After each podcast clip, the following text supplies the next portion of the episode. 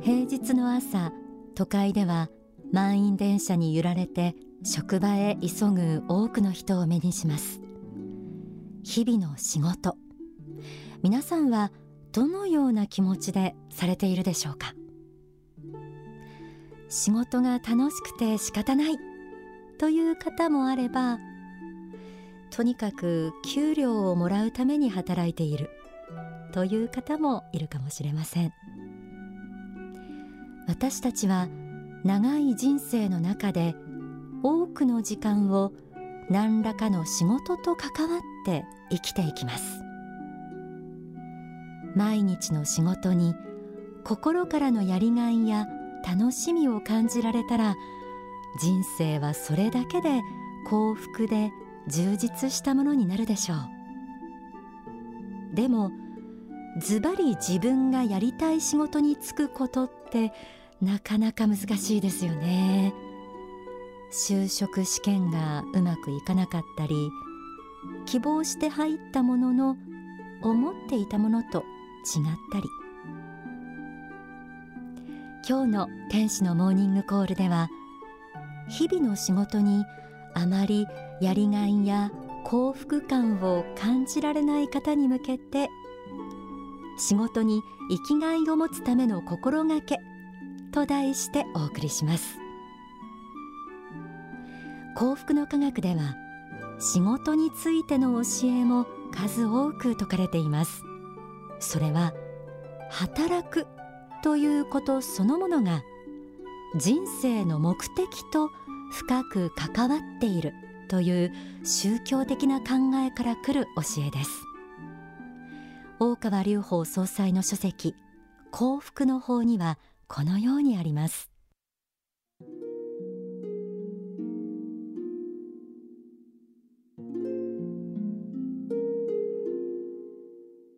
皆さんにとって今勤めている会社は入社試験の時には必ずしも第一志望ではなく行きたい会社が他にあったかもしれません。現代では多くの人がサラリーマンになりますが第一志望であろうとなかろうと結果的に自分が勤めることになった会社に対しては自分はこの会社に縁がある。自分はここに天命を得たのだと思うことです。いつまでも世間の目や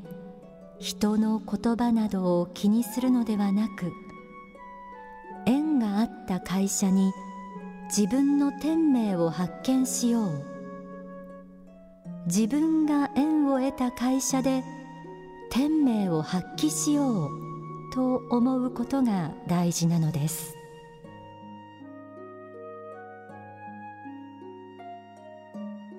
天命という言葉がありました。天に命ぜられると書きます。書籍では仕事とは天から命じられたもの神様からのミッションとしてまず捉えてみなさいと説かれていました。皆さんはこんな風に仕事というものを捉えてみたことあったでしょうか？仕事に対してはノルマがあったり締め切りがあったり作業一つをとっても憂鬱になってしまう人も多いでしょう。でも多くの人がそれぞれ奮闘している職場は神様から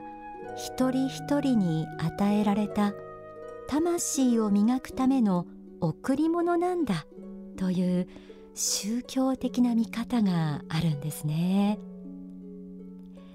仕事が楽しいか楽しくないかやりがいがあるか無意味に感じてしまうかそれは結局のところ私たちの心次第。心のエンジンに火をつけるという意味でも今の仕事は私の天命なんだと考えることがどんな環境にいても前向きになるために大事な心構えと言えそうです。また書籍成功の法にはこのようにも説かれています。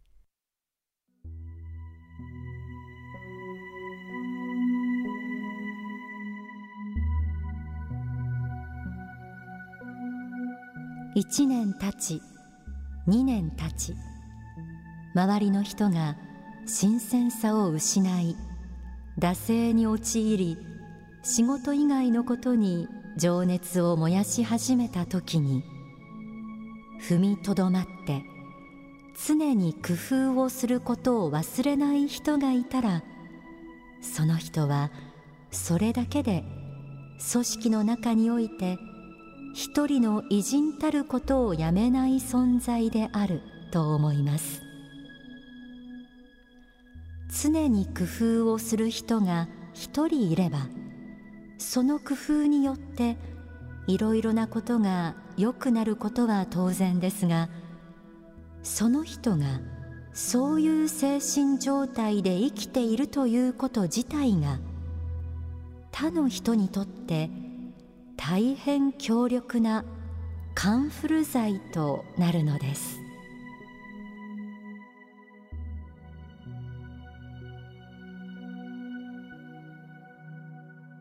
仕事に生きがいを見いだせない方の中にはそれこそ初めの頃は理想に燃え天命を感じていたけれど時が経つにつれてマンネリ化してきてしまったという方もあるかもしれません。上司や同僚もなんだか活力がなくて暗い。そんな中では仕事に対する熱意もなかなか湧いてきませんよね。でもそういう環境の中にあってこそより良い仕事をしよ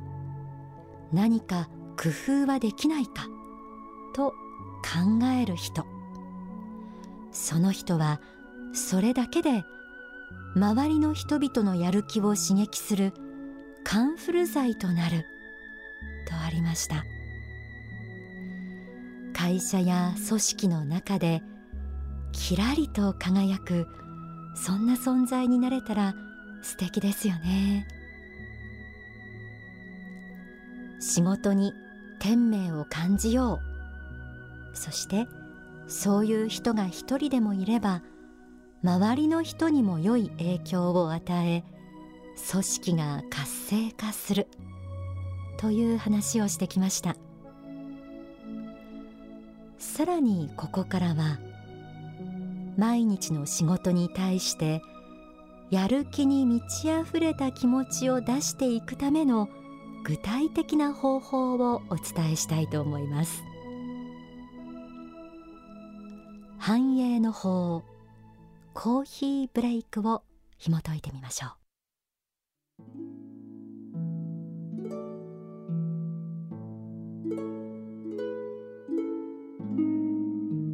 毎日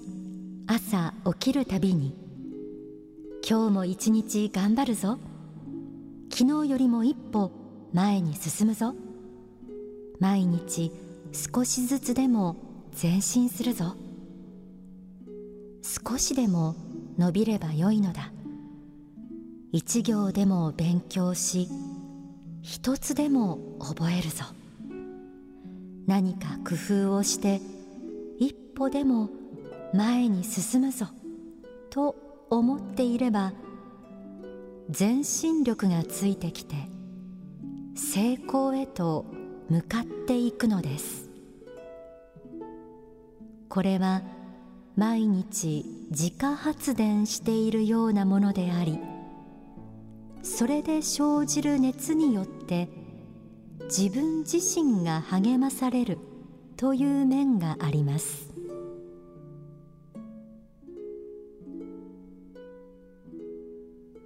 馬車は馬が引っ張ることによって動いていきますがそれと同じように言葉というものはまさしく人生の牽引者です。言葉によって人は幸不幸を分けていくことになります。そうであるならば人生の牽引者である言葉をもっともっと有効に使うことです。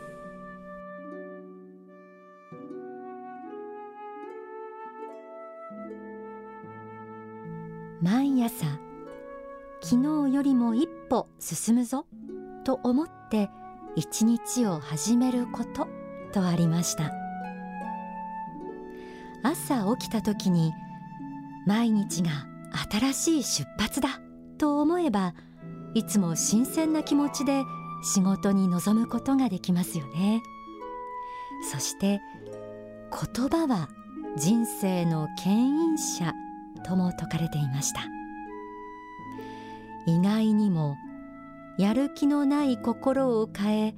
気持ちを高めるためには言葉による自家発電が有効だということなんです。朝はだるくてなんとなく無言のうちに身支度をしているという方も多いと思います。そんな方はぜひ毎朝目が覚めた瞬間に口に出しても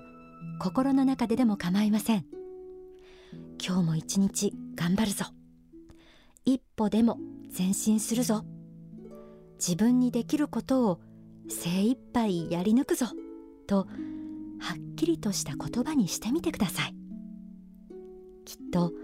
寝起きでぼーっとしている頭がすっきりしてきて心の中のモヤモヤが晴れていくのを感じられると思います。また仕事と愛にはこのようにあります。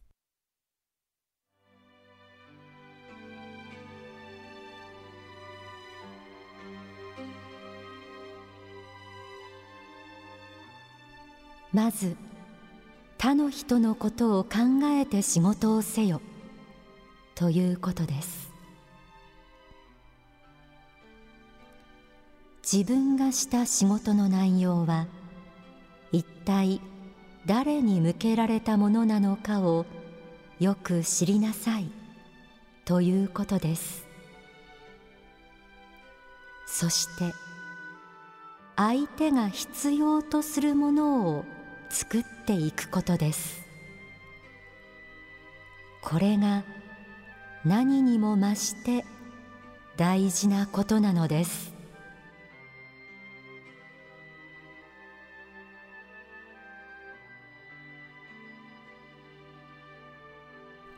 とさせられる言葉ではないでしょうか。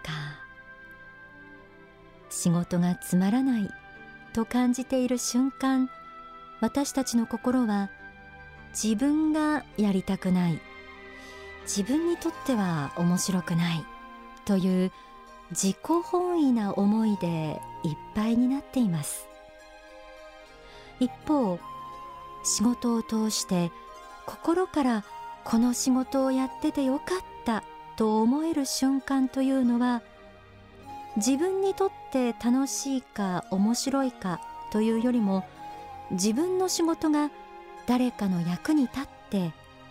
喜んでもらえた時ではないでしょうか。仕事に対して一人やる気を出すことについて自己満足なんじゃないかなんて周りの目を気にして尻込みしてしまう方もあるかもしれません。でもたくさんの人の役に立つためにという気持ちが本物になればなるほどそれは誰に見せても恥ずかしくないものですしそれこそが使命感を持って前向きに仕事に取り組む上で一番大切な心がけでもあるんです。ではここで大川隆法総裁の説法をお聞きください。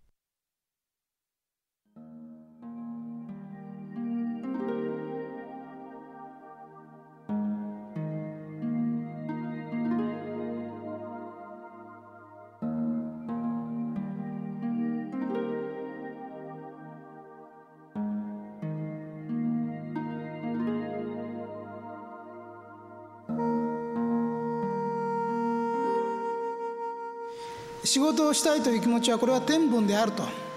後天的なものではなく生まれたこと自体につきまとっている天分であると。こういうふうなことを言ってますけれども。これをよく知っていただきたいんですね。えー、やっぱ遊ぶために生まれてきたわけではないんですね。ですから遊ぶために生まれてきたように思っている人種がいたとしたら滅びていくのは当然なんですね。滅びなきゃいけないんで。やはりこの世に生まれてきた以上仕事をしにみんな来たわけで仕事というものは必ず何と言いますか、うん、世のため人のために役に立つものであるということですね。そういう役に立ちたいという気持ちを持って生まれつきそういう気持ちを持って出てきているんであるということ。この原点をまず知る必要があります。これを間違えますとね何のために働かなきゃいけないのか親が言うから働くのかあるいは先生が言うから働くのか妻が言うからか子供が言うからか何か人のせいにして仕方なく働いているということになりますね。こういうふうに義務感でやっておりますとやはり喜びが生まれてこないですね。それから自分自身の主体性というものも生まれてこないんですね。ですから出発点においてこれは天分であるのだと。生まれ持っての本質なのだ。人間として生まれた以上仕事をしたいという気持ちを持っているのだ。それを持っているのが人間なんだと。これを知っていただきたいんですね。で比べてみれば動物はどうか。まあその日の家庭食事はするための餌は取りますけどそれ以上しませんね。それだけのことですね。ところが人間はそれ以上のことをしようとする。そこに違いがあるんですね。それぞれの人間が自分のその日の糧といいますか食事だけのことを考えているならば動物とそれほど変わりません。ところが人間はそれ以上のことをしますね。自分のその日の昼ご飯晩ご飯のためだけではなくそれ以上のことをしたいという気持ちがある。それが世の中のためになることであるし他の人のためになることですね。ここは動物と人間の違いですね。ですからこれが天分であるというのは人間生まれ持ってのものだというのはまさしくここにあるわけですね。動物は世のため人のためなんてこと考えたことはないんですね。自分のためですね。それも食事のためですね。食べていけたらいいわけですから。まあ、本能という言葉が正しいかどうかわからないけども彼らはそういうふうな判断をしがちであります。ところが人間はそれ以上のものを求めます。ここが違いだということを知っていただきたいんですね。ですからその日の方だけのために働くのが、まあ、精一杯自分がやってもいい限界だと思っているような方は今世限りで人間をさらばした方がいい可能性もあるわけなんですね。生まれる必要はあえてないわけなんです、まあ、これを知っておいていただきたい。ですから妻のため子のためあるいは他の人に言われていやいやながら働くのではなく働くために生まれてきたのであると。で働くっていうのはもう旗を楽にするために生まれてきたんであると、まあ、こういうふうなことを知っていただきたい。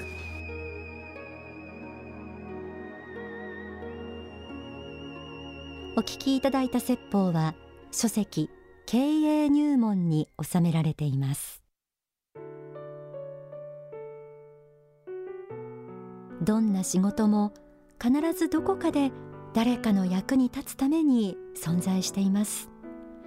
一見無意味に見える仕事の先に人々が喜んでいる姿を見出すことができたら素敵ですよね。目の前にある仕事の成果が果実となってお客さんのもとに届いている様子というのはなかなか目にする機会がないかもしれませんがその途中途中例えば上司や同僚取引先などにどうしたら喜んでもらえるか役に立てるかと具体的に考えることが生きがいを感じられる仕事というものをする上で大切なコツでもあると思います。どうぞまた週明けからお仕事という方、えー、今日お届けした心構えぜひ胸にして毎日頑張ってください。